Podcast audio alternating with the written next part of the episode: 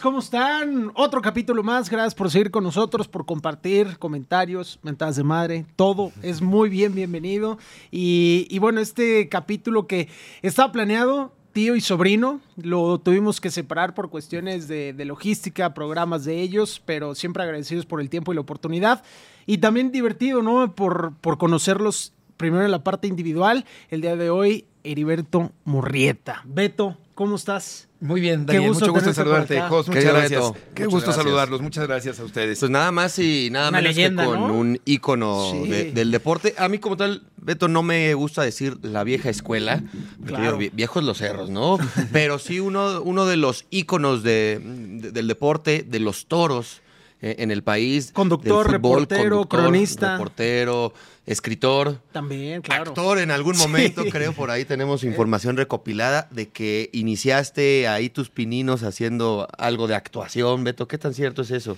Sí, es verdad, porque cuando era yo muy niño, tenía seis años, mis papás me llevaron a clases de pintura, de cerámica y de actuación a una eh, compañía eh, que se llamaba la Compañía Infantil del Bosque, ahí a, espaldas del Auditorio Nacional, en el Teatro Orientación, donde hay unos teatros ahí en una calle eh, que está dedicada únicamente a eso de los teatros. Y, y de repente Manuel Lozano Tobar, que era un famoso actor de teatro infantil, me invitó a participar en obras teatrales profesionales. O sea, no era un teatro para las mamás del Día de las Madres, teatro experimental para un público reducido, Claro. sino que era teatro profesional con público. Y eso era muy tenso, yo me ponía muy nervioso, pero a la vez era una experiencia fascinante. Duré poquito tiempo, como un par de años. Seis años dijiste, estaba. Ah, A- bueno, a, los seis, a los seis de edad, exactamente. Y un par de años duré y fue una experiencia extraordinaria, muy formativa, Claro. muy apasionante y por otra parte también de mucho nerviosismo porque yo a tan corta edad pues sentir la, la vibración y la presencia del público llenando el teatro por una parte y por otra que no se me olvidaran los parlamentos que tenía que Claro. decir. Eso me tensaba mucho, pero fue una experiencia muy divertida. Eso fue en 1971. Órale. Oye, Beto, nos dice Jay-Z. No, hijo, revelé la fuente, ¿no? Pero, pero bueno, hay No confianza. tienes que ¿no? Revelarla, Daniel. No, se me- pero ¿que eres la figura de Pedro y el Lobo? Sí, Pedro y el Lobo, Los Siete Cabritos, Peter Pan. eh, ¿Tú eras uy, Peter? No, no, no era, no, no era Peter Pan, era uno de los De los niños. chavillos. niños perdidos. eh, correcto, Los correcto. niños perdidos. Exactamente, de, de aquella famosa obra. Y varias, varias hice durante, durante ese par de años. Y fue una experiencia muy bonita y, realmente la recuerdo con, mucho cariño. Oye, Beto, nosotros crecimos viendo a, figuras como tú, José Ramón, eh, estuviste en Televisa, después ahora en esta etapa en ESPN, pero platicábamos con Jaycee justo de, cómo van los comienzos, ¿no? De reportero, incluso antes, pues llevándole los cafés al que tocaba en ese momento, estuviste con una figura como eh, Saludowski, eh, entrevistando figuras también como Maradona, Pelé. Hoy ves tu carrera desde ese momento hasta donde estás hoy y cómo, cómo ha sido. ¿Cómo la calificarías? ¿Cómo, ¿Cómo la recuerdas y cómo la vives? Yo la calificaría como muy completa, eh, estoy muy satisfecho porque he podido no solamente conducir secciones deportivas de noticieros, sino narrar fútbol, narrar corridas de toros, eh, reportear, escribir guiones, escribir reportajes, eh, hacer revistas, publicar libros, o sea, creo que he abarcado toda la gama de actividades de los medios de comunicación y me siento muy contento, muy satisfecho de tener un estilo definido, una forma de hablar eh, muy personal, muy propia, de darme a entender, eh, con un cierto vocabulario que me gusta mucho manejar. Y pues me siento muy satisfecho, muy contento, muy realizado, la verdad, de, de estar, eh, seguir adelante en una, una carrera ya muy larga, de 37 años hasta el momento. Se dice fácil, ¿no? sí, sí, la verdad que, que sí se ha pasado mucho tiempo y muy contento, muy satisfecho y todavía buscando perfeccionar el género de la entrevista, por ejemplo, que me apasiona el formular preguntas eh, adecuadas para encontrar respuestas y, y, bueno, abarcar todo lo que tiene que ver con el periodismo y la comunicación, particularmente en los deportes y en los toros. Los toros. Nada más y nada menos un, un tema que, que suele ser controversial. ¿Cómo no? Eh, ni siquiera nos vamos a meter en, en- en camisa de once varas, como dicen por ahí, que si está bien, que si está mal, que si es crueldad animal, que si es arte. Yo en lo particular, Daniel lo sabe, la puerta que me abrieron en, en los deportes, en Televisa, fue a través de los toros. Eh, un día me, hablaron y me dijeron, oye, cuando yo estaba haciendo apenas proceso para entrar y un casting, me habló la que era entonces la jefa de deportes. ¿Sabes de toros? Yo no sabía nada. Sí. Ah, qué bueno. Vas ahorita a una conferencia de prensa que van a dar Enrique Ponce, Morante de la Puebla y el Payo para su, para su corrida del fin de semana. Dije, no, pues tengo 10 minutos para aprender de toros. Entonces, poco a poco ahí ya fui aprendiendo a cubrir las corridas y a mí me atrapó el, el medio, me atrapó el deporte y empecé a entender muchos de los matices que quizá cuando los ignoras o cuando no estás tan familiarizado es fácil satanizar Correcto. o culpar. ¿Es así, Beto? Totalmente, totalmente. Yo creo que sí, eh, a simple vista, eh, de una manera poco reflexiva, puede eh, verse a la tauromaquia como una crueldad, como un acontecimiento sádico, como una forma de maltratar a un animal, eh, un espectáculo sanguinario. eh, pero, pero desde luego que yo no lo veo de esa manera. Hay mucho de fondo en términos de Sí. arte, de cultura, de tradición, de ecología, de animalismo, de amor al toro. Eh, en fin, es todo un universo extraordinariamente grande. Y sí, a simple vista puede, puede verse como algo que tiene que ver con la barbarie o como un espectáculo anacrónico, pero desde luego que hay que conocer, eso es muy importante, retomando lo que tú dices, para poder opinar sobre determinado tema. Claro, a, mí- a mí me ha tocado y a la fecha me sigue tocando cubrir ese, ese, evento, la, la fiesta brava. Y, y hay dos cosas que me llaman mucho la atención, Beto. ¿Tú siempre te gustaron los toros? ¿O también fuiste como nosotros que te tocaba cubrir esos eventos de chavo y le fuiste agarrando pues con la gente que, que le ibas preguntando o empapando de, pues, de la cultura, ¿no? De, de- de los toros. ¿Cómo empezó?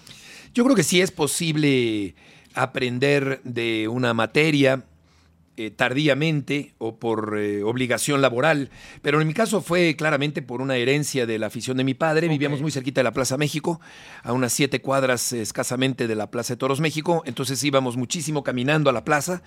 A él le encantaban los toros, era un aficionado muy conocedor, muy exigente, muy sensible, que conocía muy bien la historia del toreo, tenía cultura taurina y gracias a él pude eh, recibir una orientación para poder entender la fiesta como algo que tiene que ver con el arte, la cultura, la sensibilidad. Yo lo veo como una escuela de valores, de hecho. Claro.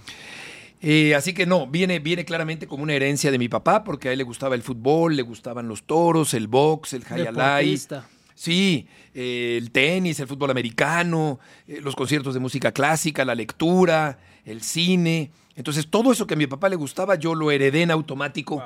Y entre esas, eh, esas- esos gustos estaba el, el taurino, desde luego. Oye, y a mí no me, no me han terminado de encantar. Digo, no era un tema al que me quería meter de lleno porque hay otros bastante interesantes, Claro. pero creo que hoy en día también lo hace bastante llamativo por cómo piensa y vive hoy la gente el tema pues, de los animales y una fiesta que tiene mucha gente por detrás y que no se ve solamente en el ruedo, pero...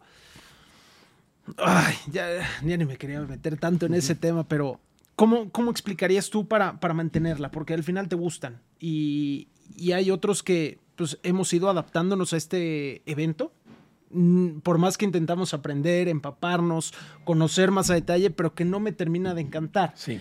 Que una parte de mí, pues a lo mejor estaría en contra y otra a favor por todo lo que hay detrás. ¿Cómo encontrar un balance, Beto?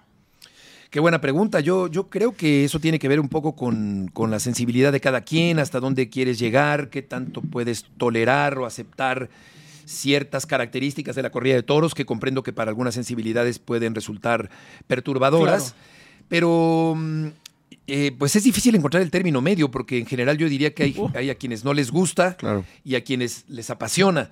Y un término medio, pues sí se puede dar, sí se puede dar un término medio de, de quien no está ni a favor ni en contra, que, que puede ser el caso de mucha gente también, pero sí es muy apasionante y yo creo que pues hay que entenderla, hay que vivirla, hay que sentir, hay que disfrutar, hay que vibrar eh, con algo que te proyecta una cierta belleza estética y entonces tú celebrarla y, y- y sentirte eh, lleno espiritualmente al presenciar la realización de un arte en vivo con un animal al que no se conoce y al que nunca se ha toreado. Entonces, yo creo que es difícil alcanzar ese, ese término medio, Claro. pero yo lo que recomendaría es empaparse del tema, eh, conocer lo que hay detrás de la corrida, porque la corrida es solo- solamente una parte de la tauromaquia. El evento final. El evento final, correcto. Pero creo que es. Tiene muchísimos matices y, y mucha belleza y Sí. mucha historia como para poder profundizar en ella. Oye, Beto, en, este tema y ya zafándome un poquito, pero involucrando a otros, pues es un tema, es un lenguaje muy, muy específico, ¿no? Muy elegante. Muy que artístico. requiere- Muy artístico. Es, es por eso que digo, sin afán de crear controversia, cuando ya medio te empapas, cuando ya te sabes un poquito el trasfondo, Claro. Términos, lo que, lo que sigue después de un acto, lo que sigue después de, de, de- de ciertos puntos muy específicos en, en- en la fiesta brava, ya como que te empieza, empiezas a verlo de otra manera, Claro. ¿no? Entonces, pues quizá no, no, no le vas a decir a, a un antitaurino de, no, es que mira, te, te- te tiene que gustar por esto y por Y y por X, pero cuando menos hay algo que pues hoy no ves o, o no entiendes al 100%. Y ese vocabulario, Beto, creo que también ya es muy, muy tuyo, ¿no? Que ahorita lo decías, es algo muy particular que me gusta. Evidentemente lo consigues con la lectura, seguramente, y otras cosas que ahorita no los dirás, pero re- retomando el tema de Saludowski, me tocó muy poco, muy poco, fue una noticia impactante cuando, cuando falleció, pero fue uno de tus maestros. Sí. Y de hecho, cuando yo lo veía en imágenes y veo tu, tu forma de, de hacer periodismo, de, de conducir, se me hace muy, muy similar. ¿Cómo fue Sí. ese aprendizaje o ese maestro para ti y que hoy lo sigues pues llevando de alguna forma? Yo creo que más allá de la Porque a polémica. nosotros no nos tocó, eh, Claro, claro. Sí, eh, más allá de la polémica que despierta ese personaje tan importante en la historia de la televisión mexicana y del periodismo por televisión, creo que eh, aprendí el periodismo eh, tal como, como debe ejercerse, creo yo. Es decir, aprendí con Jacobo las bases del periodismo. Yo creo que ese tipo de periodismo es el que tiene que hacerse. eh, más allá de un cierto condicionamiento de la información y del manejo de la información de su época, que eso lo convierte en un personaje muy polémico, pero el hecho de investigar, de desbrozar la información, de decir las noticias directas sin eh, Rodeos. Adornarlas. rodeos, sin adornos, el ser muy puntual para informar, el ni siquiera saludar al inicio de un programa e ir directo a la información. Wow. Por ejemplo, Jacobo no decía, Tiquitacas, bienvenidos. Exacto. Hoy es, hoy es eh, 25 de octubre. eh, bienvenidos. ¿Cómo? No, no, no. Él iba directo a la información, sin eh, siquiera saludar. Puede parecer una descortesía, pero Claro. esa, eso habla de la, de la puntualidad y de la, de la forma tan directa en que él entraba eh, a decir las noticias, ¿no? Pero fue un maestro muy exigente, muy formativo, que no daba concesiones, duro por momentos, pero esa dureza y esa severidad te hacen aprender y te hacen no parpadear y no fallar y que no se te vaya una nota. O sea, sí sentía una fuerte presión de su parte, pero eso me ayudó a crecer periodísticamente. Así que fue un gran maestro para mí y, pues me dejó muy marcado y me gusta es decir que estoy hecho a su medida y a su manera. Ser un discípulo de Jacobo para mí es un orgullo. Porque me parece que también eso abarca el no decir disparates, el no hablar sin antes pensar, el eh, contrastar la información, el confirmarla, el ser elegante, el ser, el ser, Ser pulcro a la hora de, de dar la información, el no caer en cursilerías, ni en chabacanerías, ni en vulgaridades, sino que todo ese estilo que recubría la forma periodística de Jacobo también es importante por las formas, no únicamente por el fondo periodístico. Claro. No, y, y de hecho, eso que, el- que dices justo ahorita, entre muchas otras cosas que podríamos escoger para ejemplificarlo, yo tengo una muy en, muy en la memoria, donde no me acuerdo, estoy casi seguro que es José Ramón contigo hablando en, en ESPN o en Fútbol Picante acerca del físico de Henry Martin. De, Pulido. de pulido. Pulido. Ah, donde, sin afán de, de- de quemar ni nada, dice Joserra, Pulido está, está mamado, ¿no? Está, está mamado, ¿no, Beto? Y acá el caballero dice, "Pues, sí, está muy fuerte. Está muy Sí, fuerte. Se, ve, efectivamente, se ve que le, se le- se ve que le pega al gym. Sí, porque sí. pues tú no, no es tu estilo salirte de esa línea para decirle a otro ícono del periodismo que no quiere decir que esté bien o que esté Claro. mal, pero que es otra línea quizá. Sí.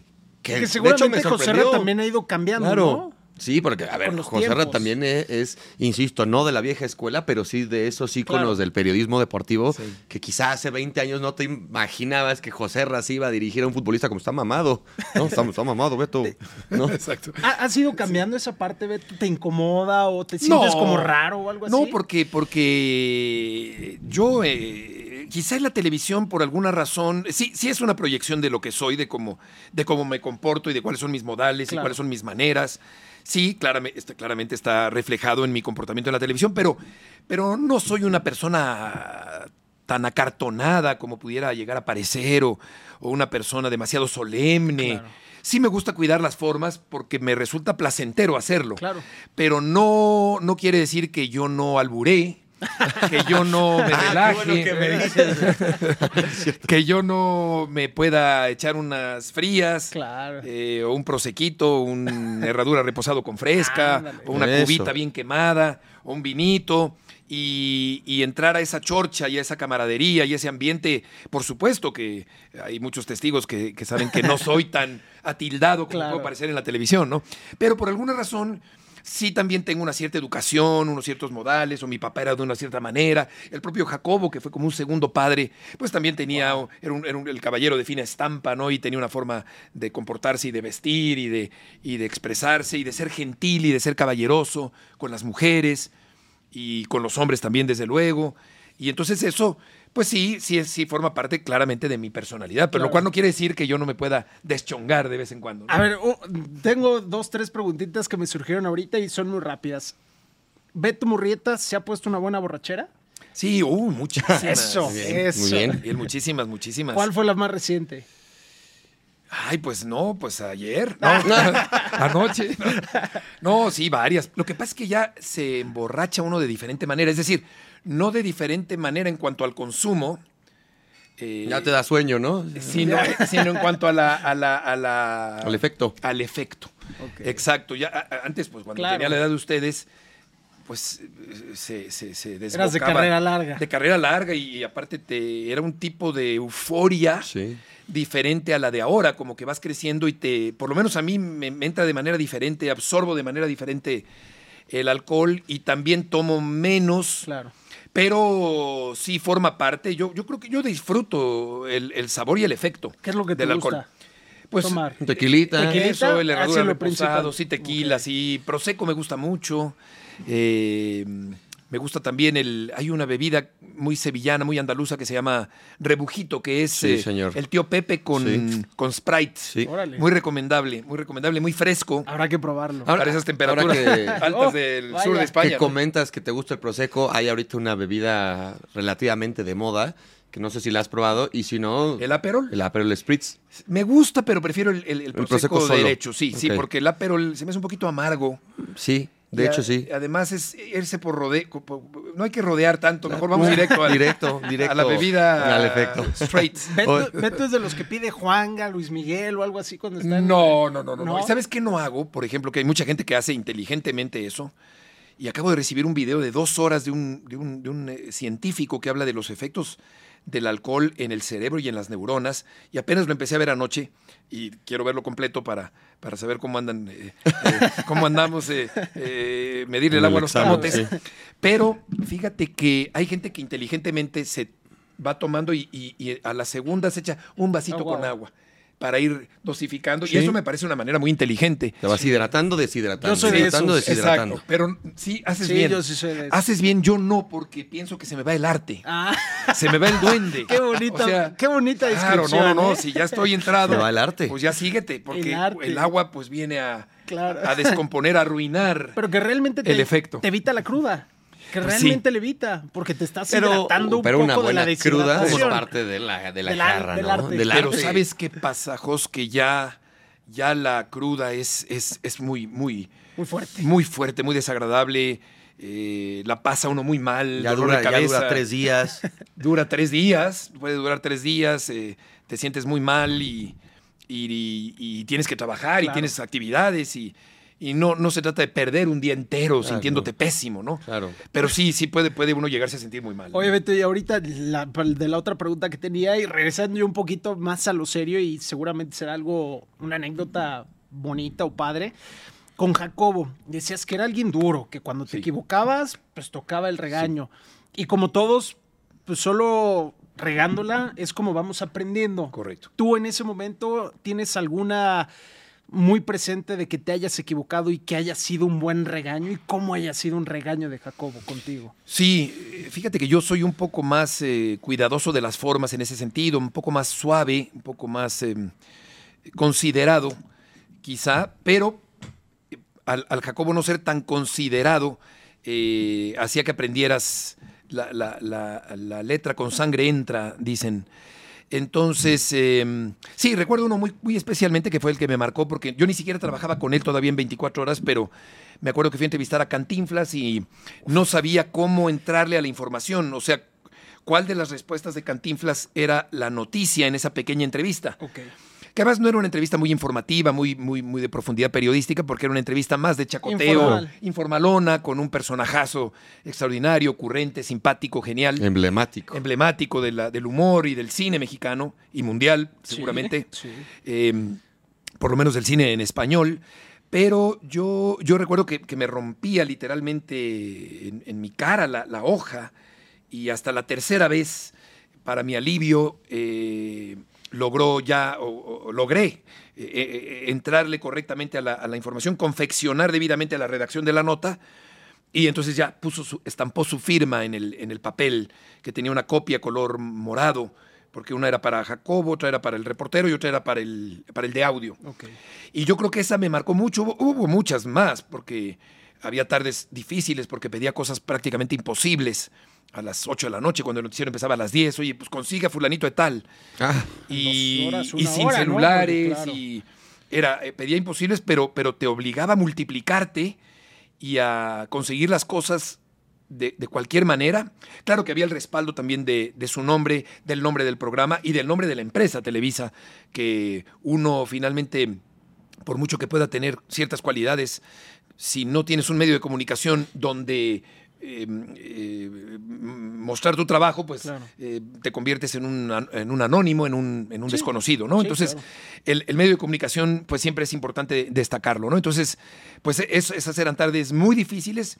Yo estaba muy chico, muy joven, 21 años, 22 años, 23, hasta los 32. Y, pero todo eso fue extremadamente formativo y, y me siento muy orgulloso de haberme mantenido 10 años en ese noticiero todas las noches. Ok. Y, y, o sea, pero te equivocaste de qué forma o con, con No le gustaba. Sí, No, no, sí, fíjate que, que estaba fue yo- informal, no le gustaba. No, sobre todo que estaba yo muy, muy acostumbrado a hacer notas muy largas Ok. para el noticiero de Guillermo Ochoa de las mañanas. Hoy mismo se llamaba. Entonces yo hacía, eh, como duraba cuatro horas el noticiero, eh, pues yo hacía notas muy largas y todos los reporteros hacemos notas muy desarrolladas, con muchos insertos de audio del personaje al que entrevistaste. Pero 24 horas duraba media hora o quizá una hora máximo en aquella época. Entonces, que cinco minutos de Era muy concreta la nota. La nota debía durar Dos. un minuto, minuto. 50 segundos. Claro, pero al referirte tú que la hacías muy larga, que han de haber sido tres, cuatro Pues sí, minutos, exacto. yo creo, ¿no? Exacto, y eso, esa largura eh, extrema, pues hacía que Jacobo se Claro, incomodara, se impacientara. Tenía que ser todo muy concreto, muy, muy sintetizado. Claro. Que esa es una de las cualidades que a mí me gusta eh, Al grano. tener. Sí, aprender a redondear, eh, aprender a, a- a decir tu idea corta, pero redondeada, sin que se quede ninguna cosa volando.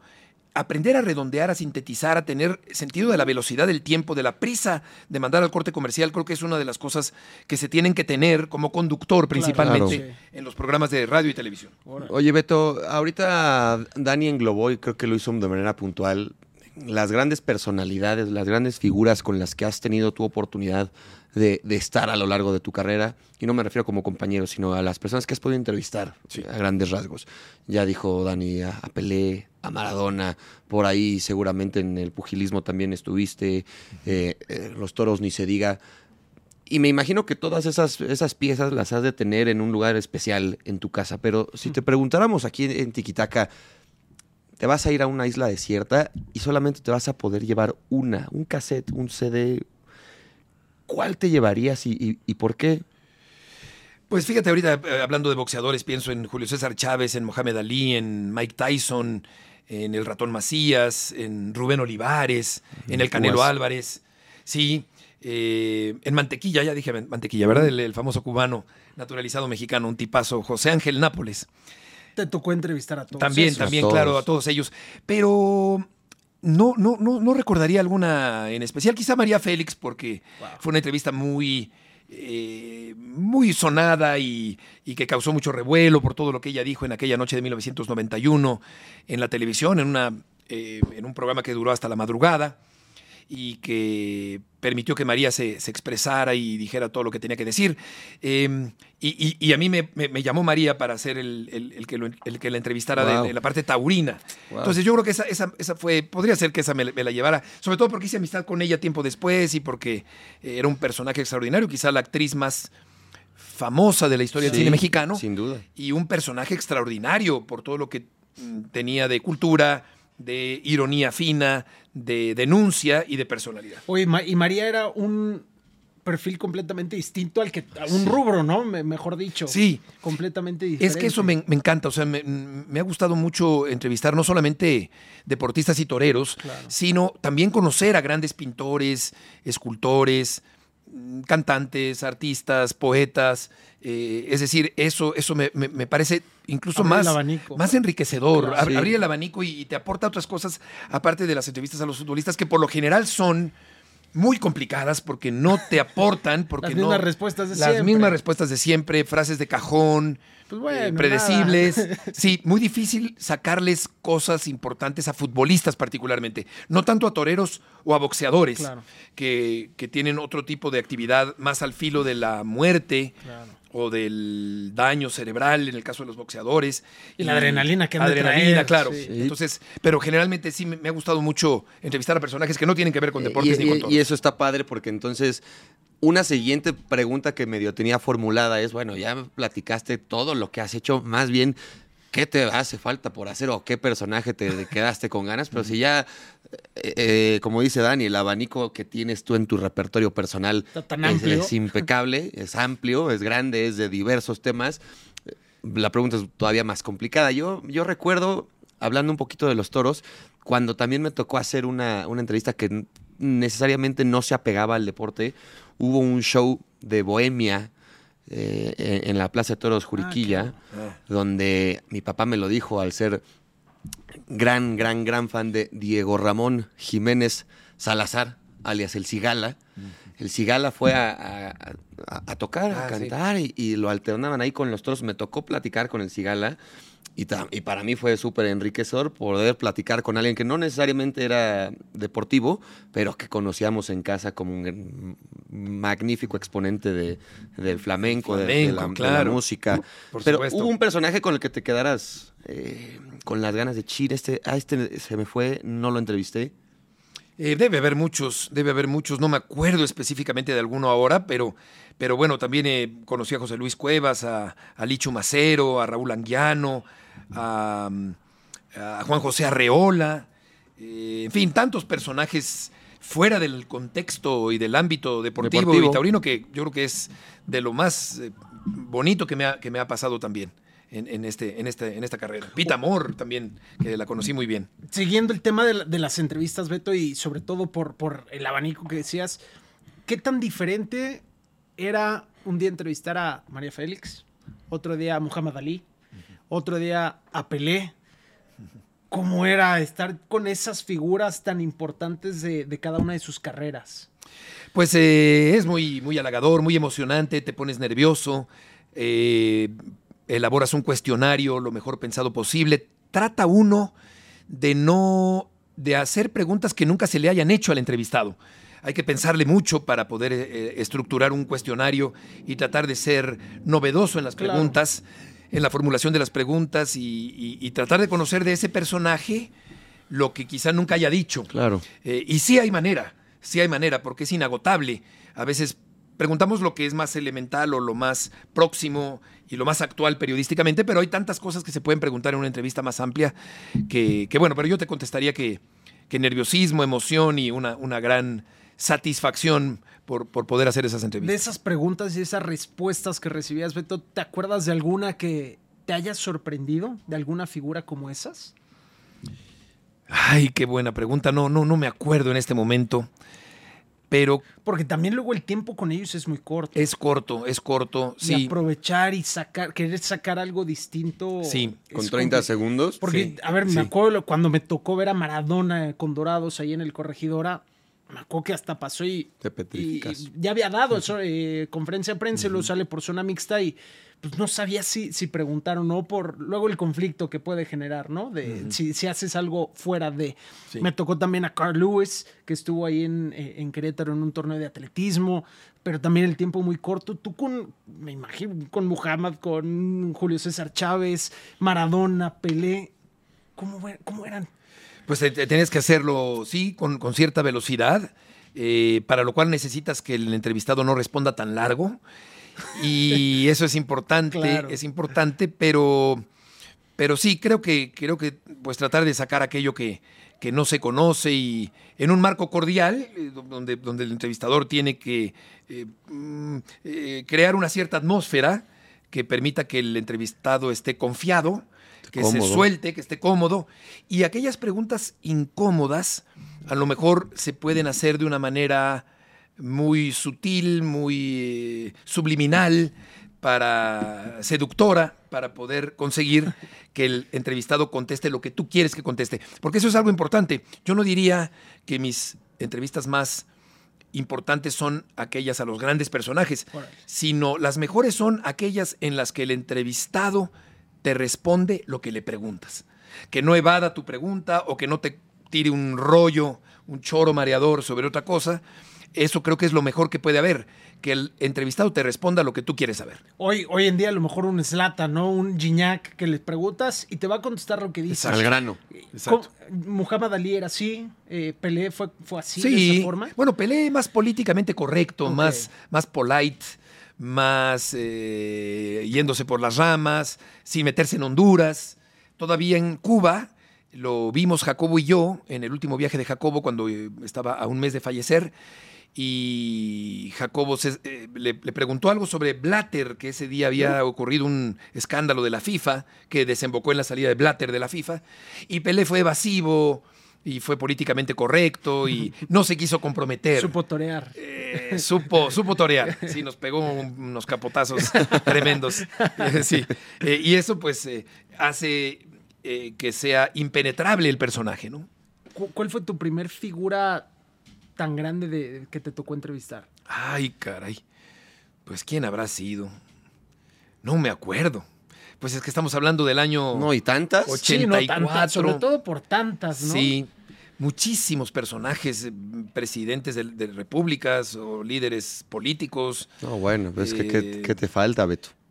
Pues sí, quizá me falta entrevistar a algún papa, porque conozco, conocí a Juan Pablo II, lo vi varias veces de lejos en las calles de la Ciudad de México cuando venía y me provocaba una gran emoción verlo de lejos a- hasta las lágrimas, Sí. pero luego lo conocí en persona en el Vaticano en el año 90 gracias a la intercesión de Valentina Lasraki. Y luego, eh, pues no, no he visto a otros papas. El actual me, me- me- me- me- me- me despierta mucha, mucha simpatía. Es buena muy carismático, sí. Sí. Pero quizá un papa, no, no he entrevistado No- no nunca. estaría un- mal. Un papa, sí. Sumarlo a tu lista, Sí, de, sí. a tu repertorio. Claro. Sí. Y a un presidente de una... O sea, ¿lo Pues hacías de parte informativa, que te, te buscaban de noticieros para esa parte? Fíjate que o- relacionado con deportes al presidente Salinas de Gortari en su momento, algún otro, a Fox también, a Fidel Castro en algún momento cuando Wow. fueron los Panamericanos de Cuba, eh, pero un poco relacionándolo con el tema deportivo. Ahí siempre. sí, ahí sí, no, no metiéndome en Honduras políticas. ¿Cómo era Fidel? Pues muy. ¿O cómo eh, fue, mejor dicho? pues, muy afable, muy, muy. eh, otro personaje súper polémico, eh, idolatrado o también odiado.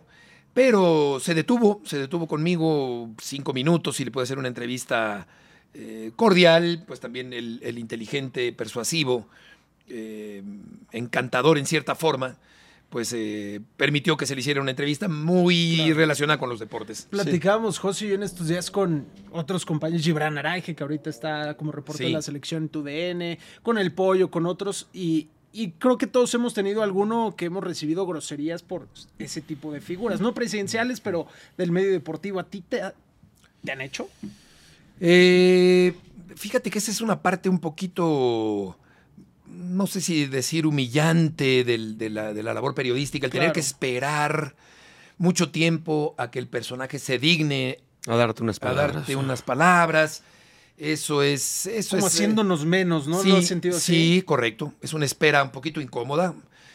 Pero a final de cuentas creo que el público, el auditorio, desconoce lo que hay detrás del momento mismo de la entrevista porque solo sale al aire la entrevista. Sí. Pero sí hay muchas horas de espera, actitudes que pueden resultar un poquito humillantes, despectivas, donde hay un cierto desprecio al periodista y luego puede pasar de largo.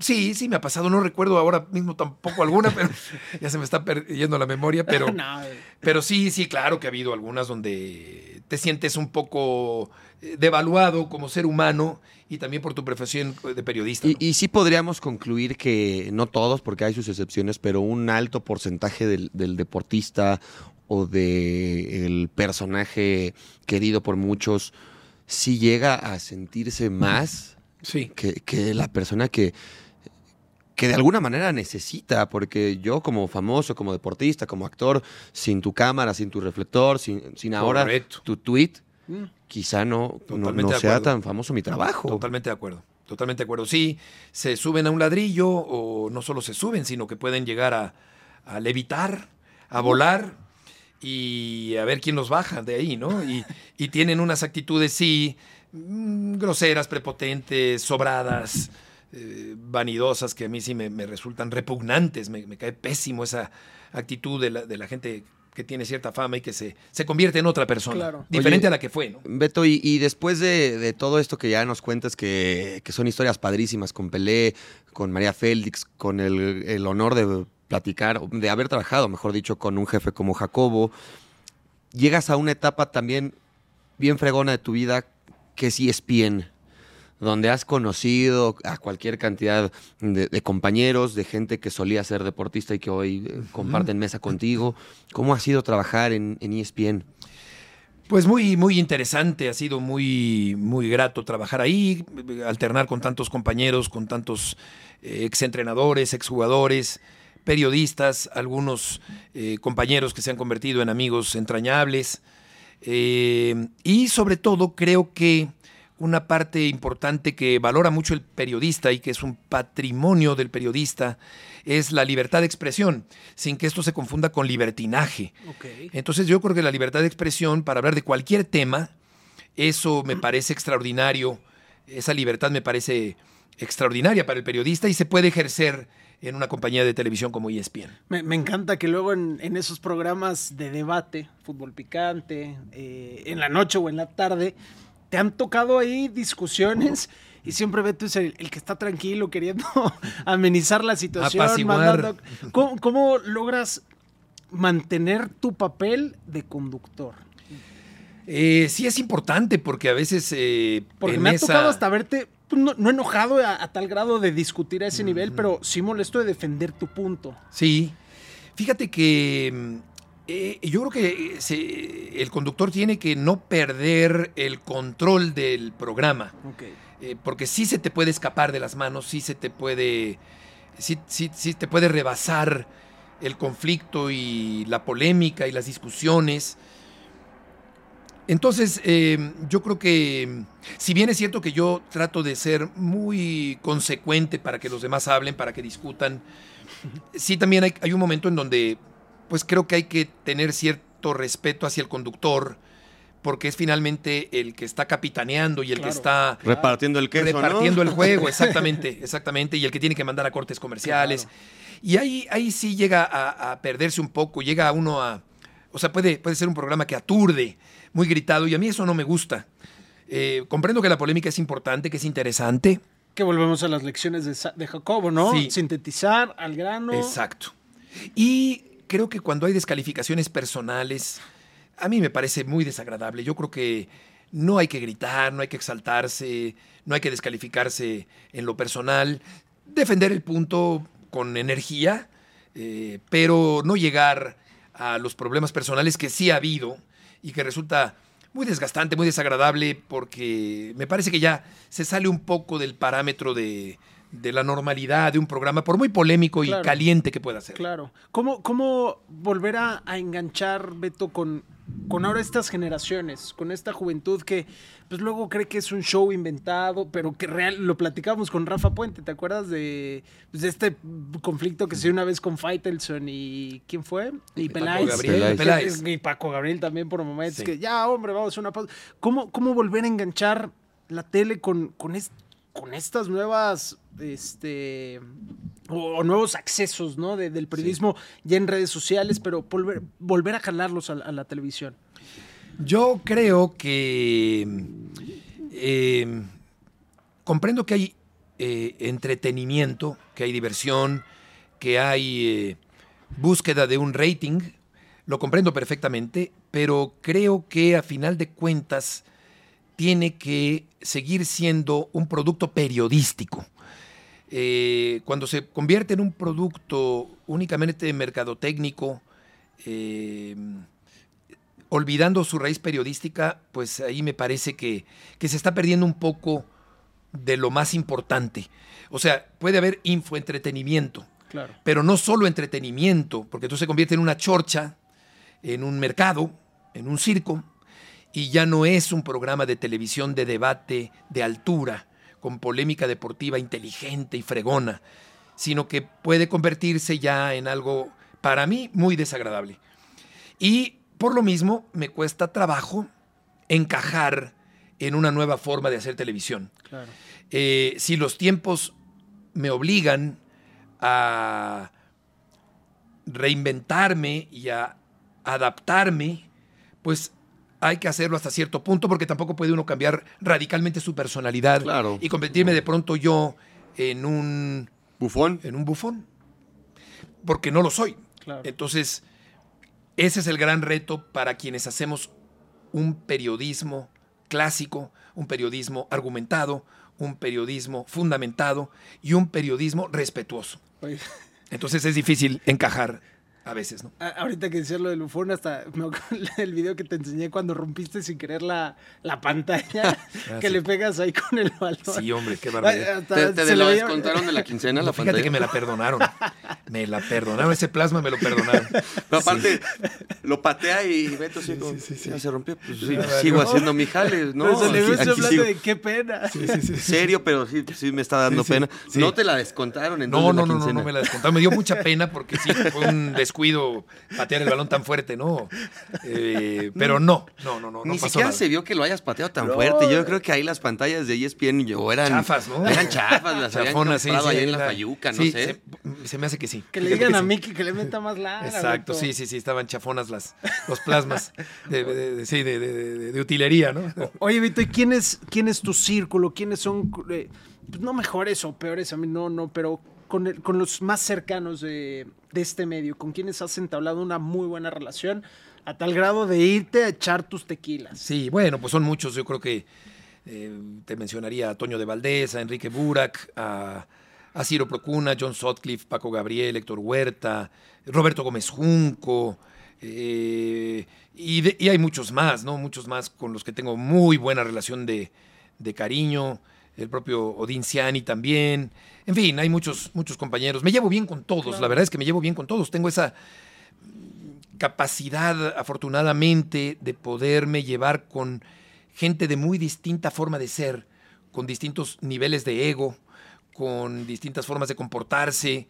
Eh, tengo esa facilidad de adaptarme dentro de la televisión o fuera de la televisión a gente con la que no necesariamente yo encajaría del todo bien o, o que seamos muy diferentes, pero, pero tengo esa, esa, pues yo creo que es una facilidad de poderme llevar bien con toda la Claro. gente y tener eh, una, una buena disposición con toda la gente. ¿no? Nos, nos ha quedado claro que nos, nos has contado ahorita que, que, que quizá eh, el, la persona de, de Beto Murrieta fuera de las cámaras sí se puede echar su traguito, sí puede echarse su cervecita, pero fuera de, de- del tema de, de lo que te guste tomar, ¿cómo es Beto Murrieta en su casa cuando tiene tiempos libres, cuando tiene vacaciones? ¿A dónde te gusta irte? ¿Qué te gusta hacer de hobby? Pues soy. Mira, ya se asomó un perrito aquí. Ah, caray. Vente, vente para acá. Soy, eh, soy meditabundo, soy reflexivo, soy disciplinado. eh, me gusta mucho ver la- las series de Netflix. ¿Qué serie te gusta? Eh, ¿O cuál te ha gustado? hay muchas, hay muchas. Yo te escucho, ¿eh? Voy a- voy a- Claro. voy para acá, ven, ven. Claro, Wild, Wild Country me parece una serie perturbadora de estas falsos profetas y estos charlatanes que movilizan multitudes endiosadas y confundidas por falsos salvadores de la, de la vida y de la, y de la tierra, ¿no? Pero hay muchísimas, muchísimas. Y me gusta mucho ir al cine. Eh, no soy muy sociable. No me he vuelto más aislado. No convivo tanto con gente. Pero si se presenta la ocasión, claro que voy y me la paso Un bien. ¿no? asadito, sí. Sí, claro, por supuesto. Pero, pero soy, pues, eh, estoy mucho con mis hijos. eh, me dedico mucho a ellos. Y pues eso ¿Eres es algo- abuelo? No, todavía no, todavía no.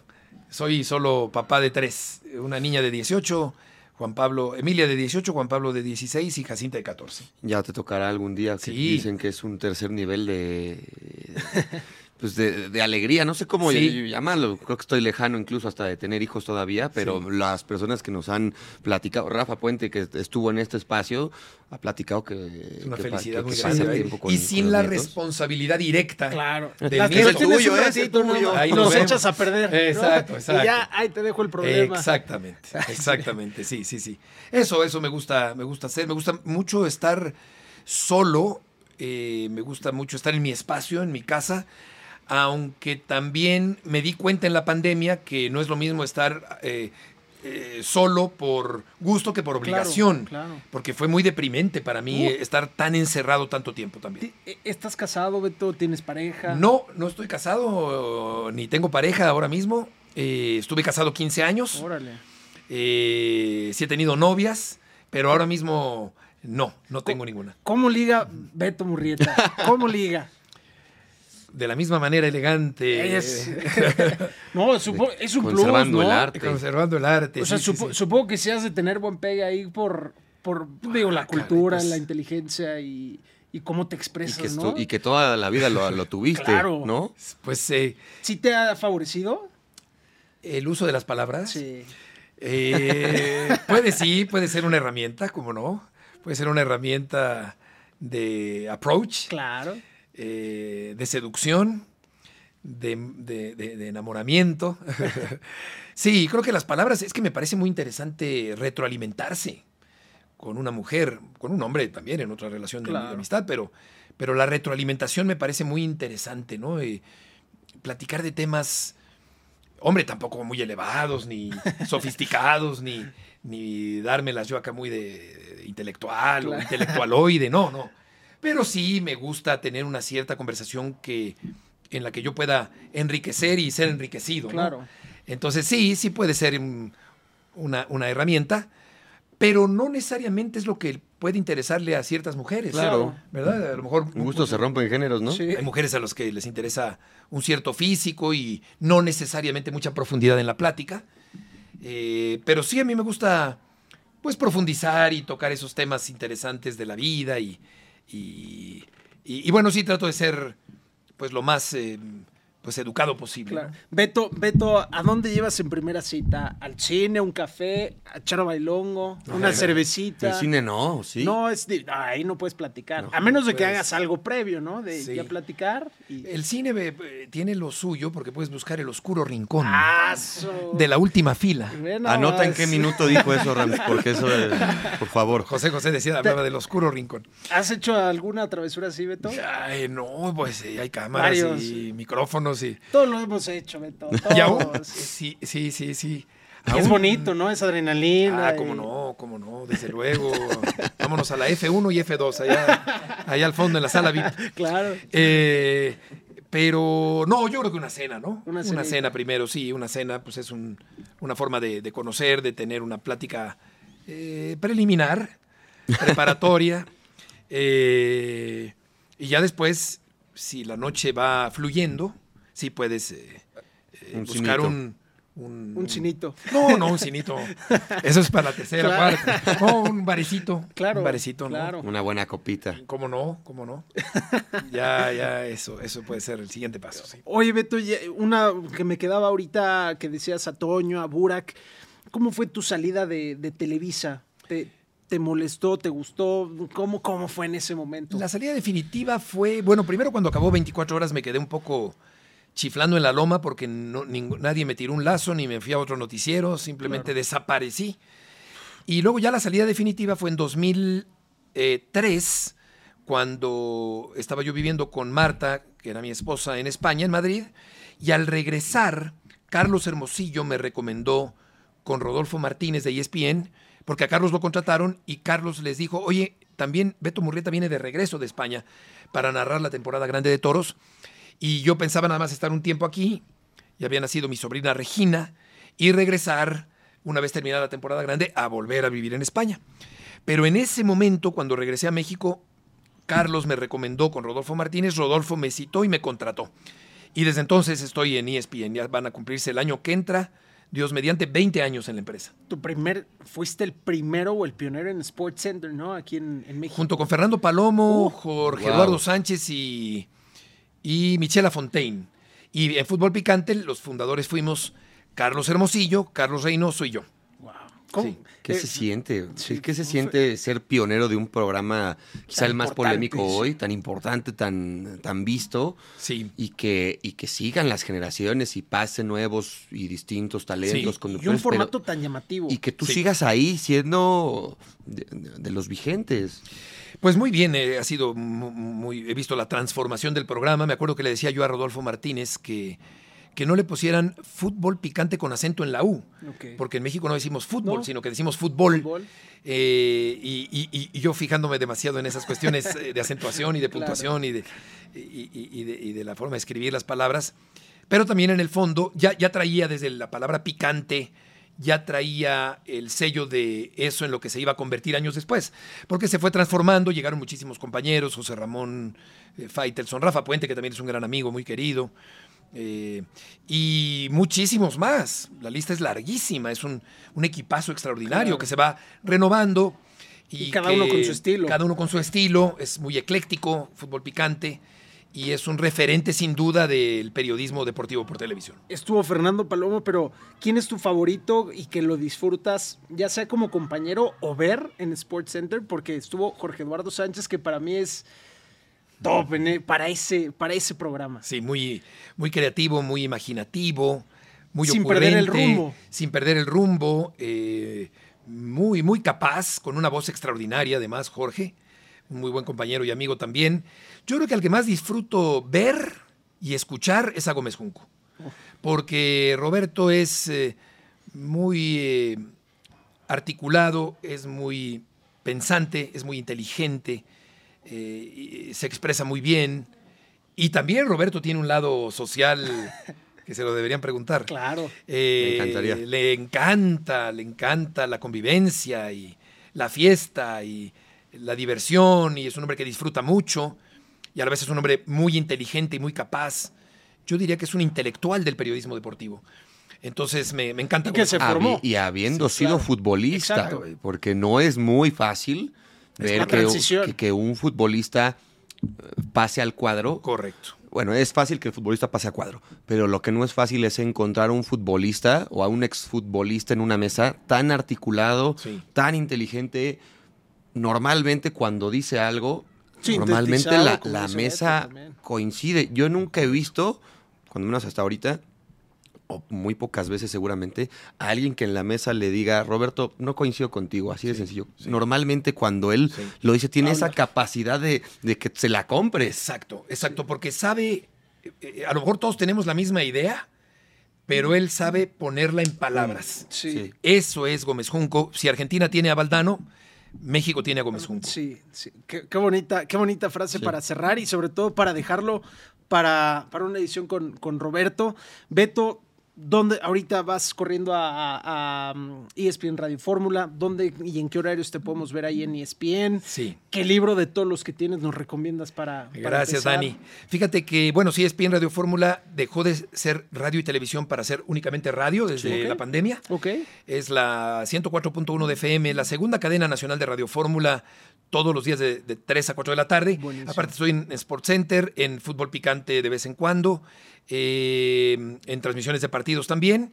Y de los libros que he publicado, yo diría que para no circunscribirme a lo deportivo o lo taurino, eh, yo recomendaría un par de publicaciones que son como revistas eh, muy bien impresas que se llaman Personajes de la Cultura Popular, donde eh, pongo caricaturas o dibujos, pinturas, ilustraciones de personajes populares mexicanos y eh, plasmados por diferentes pintores, dibujantes, caricaturistas eh, mexicanos o algunos extranjeros también. Y yo escribo una reflexión de cada uno de esos personajes. María Félix, Fernando Soler, Cantinflas, Agustín Lara, María Victoria, Alex Lora, eh, El Borras, eh, eh, en fin, todos esos, eh, todos esos personajes, eh, los polivoces que no les tocaron a ustedes, todos esos. Eduardo Manzano, ¿no? Eduardo Sí. Manzano y Enrique Cuenca, exactamente, gen- geniales. Sí. Eh, Chespirito, en fin, muchos personajes. eh, estos son dos, dos publicaciones del año, no- del año 2001, 2002, por ahí. Y yo recomendaría los personajes de la cultura popular, que eso es de lo que más me gusta hacer, que no tiene nada que ver con... ¿Sabes qué recomendaría también, si me lo Por permiten? favor, claro. el, el- el documental que hice sobre la vida de José José, que está en YouTube, se llama José José, el príncipe de la canción. El que hice sobre Chabelo, ¿Están en tu can ¿Tienes canal de no, YouTube? tengo un ¿O- canal que casi nunca uso, ¿O en pero están los- allí en, YouTube, nada más los buscan así. José José, El- príncipe el de la vida de José canción. José, el de la vida de Chabelo. Eh, son dos que están ahí, duran 47 minutos, son documentales muy periodísticos sobre esos dos personajes tan queridos por... Qué ¿Qué, qué capítulo de. Chabelo será? Gracias. No, eh, 3 mil millones, eh, 86. Inmortal, ¿verdad? Sí, leyenda. Inmortal. Algo más, Y qué mijos? mejor que escucharlos con, con una voz autorizada Claro. del periodismo, Gracias. de los personajes mexicanos. Ha sido un placer eh, Gracias, platicar con, con Beto. Nosotros aquí en Tiquitaca, te lo digo por si no has tenido la oportunidad de, de ver o escuchar alguno Sí, de nuestros no, sí, sí, capítulos, somos más mal hablados, somos más pandrosones, desmadrosos, pero en este capítulo en particular creo que Nos contuvimos, creo que ¿eh? hablo por Dani, creo que hablo por Dani y hablo por mí al decir que eh, estar con alguien de la talla de Beto nos hace intentar estar a la altura. Sí, sí. Intentar estar a la altura. Es como, Gracias. como los futbolistas en Querétaro que decían, jugar con Ronaldinho me obliga Claro, a estar en- exacto. en su nivel. Sí, que no lo hacemos por quedar bien, sino No, porque sino realmente porque te. necesitas Sí. estar un poquito, así un poquito a la par de Beto Murrieta. Beto, Gracias. muchas gracias por estar Gracias, aquí. Y antes de, irnos, gracias. Sí, quisiéramos entregarte gracias. un detalle que, pues, para la caminata, Ah, no sé si gracias. ahorita hagas algún deporte Eh, para, sí, no. pasear, no sé, no. un domingo, un asado. Muy padre, muy bien, muy bien. Gracias, Beto. Muchísimas gracias a ustedes. Muy amables. Y queda pendiente Al ahí también con, encantado. con Jaycee, los dos juntos. ¿Cómo no? Con la bueno, Murrieta. Claro que sí, cómo no. Muchas gracias. Tiquitacas, ya saben, compartan, me gusta, suscríbanse todo y por aquí nos vemos en la próxima. Cuídense.